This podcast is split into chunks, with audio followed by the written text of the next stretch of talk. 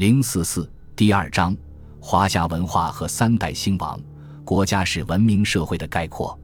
文明社会的政治基础是阶级对立的发展，其物质基础则是城市、金属工具、治理水患等物质文化的发展。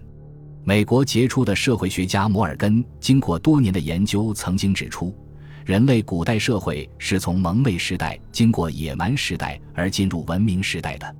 马克思主义经典作家根据摩尔根的说法，对这个演进的规律进行了深入的理论分析，指出文明时代的基础是一个阶级对另一个阶级的剥削，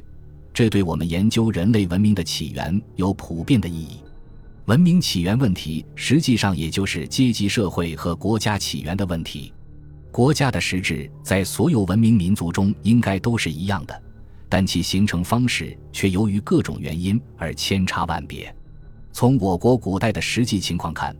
我国上古时代的原始国家大都是从氏族部落联盟、酋邦直接发展而来的。原始社会后期，氏族首领凭借他们的权力拥有了大量的财富，